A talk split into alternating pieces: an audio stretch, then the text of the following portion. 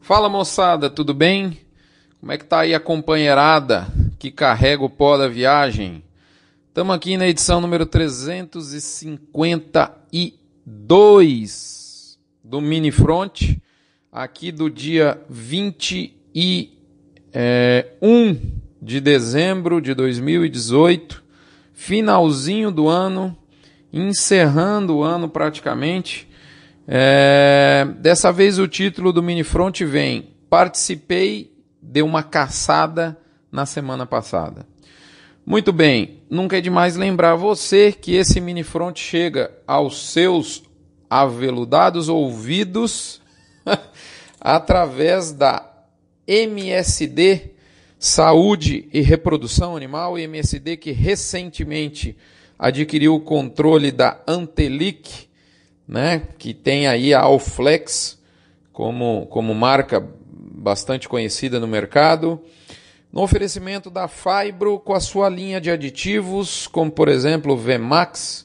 No oferecimento da Conan com a sua linha de suplementos Aglomerax, específicos agora para a época das águas.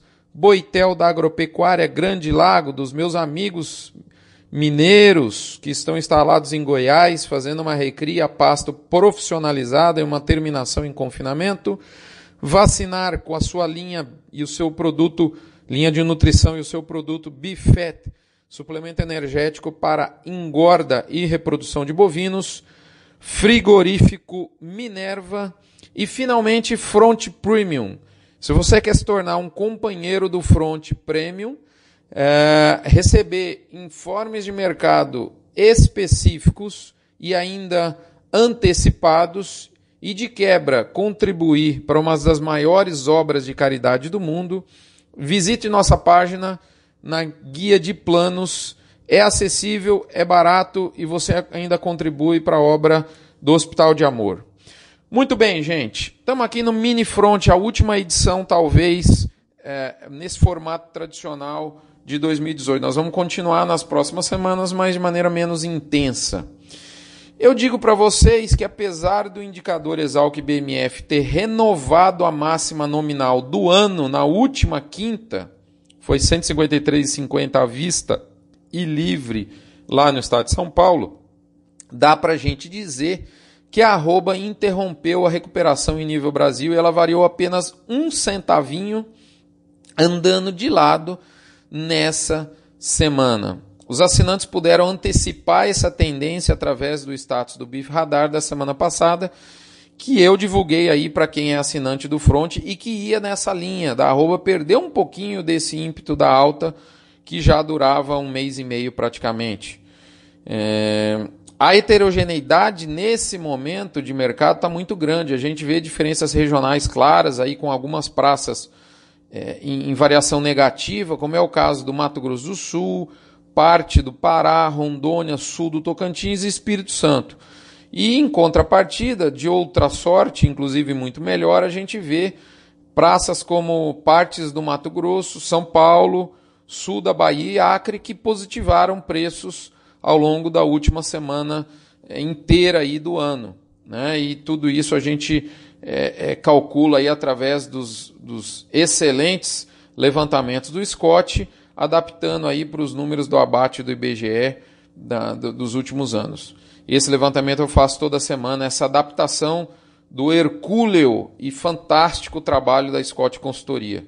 Isso me dá base para chegar nessas conclusões em relação ao preço do boi na média do Brasil. A gente vê também, além das diferenças regionais, diferenças entre agentes, entre empresas. Tem alguns frigoríficos que completaram as escalas da primeira semana do ano e é que acabam aí tirando o pé da compra e vão emendar vários dias parado aí nas próximas duas. E outras que, que ainda querem, estão com o pé forte na compra de boi e vaca gorda, que demandam inclusive algumas delas animais para o fim da semana do Natal e essas aí que estão mais animadas só vão parar mesmo o abate no dia 25 e dia 1 mas inclusive vão carregar gado nesses dois dias. Então você vê que, que tem diferença até nisso. Né? É, o atacado bovino passou mais uma semana colado nas suas máximas com relação ao levantamento do CPEA inclusive dá para dizer que renovou a máxima história da história do levantamento todo do CPEA, a máxima nominal da carcaça casada, tracionado aí principalmente pelo, pelo traseiro, desculpe, melhor dizendo, em recuperação muito forte nas últimas semanas, mostrando claramente a pujança aí do mercado interno. É, a gente viu algumas praças com umas reduçõezinhas em carretas de carne, é, mas não tem sinal claro de que o atacado possa inverter essa curva nesse momento. Na minha opi opinião, inclusive, o atacado e o varejo devem esperar o nível de venda das próximas duas semanas para tomar um novo posicionamento. Caso, na minha opinião, esse nível surpreenda positivamente, como aliás vem ocorrendo, a gente pode ver uma manutenção ou até um incremento de preços, é, porque vai haver, deve haver, e certamente isso vai acontecer, uma, uma menor produção de carne, uma menor presença também da ponta vendedora e do pecuarista ativo nos negócios até o dia 2 de janeiro. Portanto, só me resta dizer, segue o jogo. Pessoal, para finalizar, na semana passada eu me associei a uma quadrilha de amigos para caçar conhecimento pecuário. E no fim da história a gente acabou abatendo alguns paradigmas bem grandes. E eu pensei trechos dessas conversas que, sinceramente, valem muito mais do que um MBA, porque eles têm muito significado.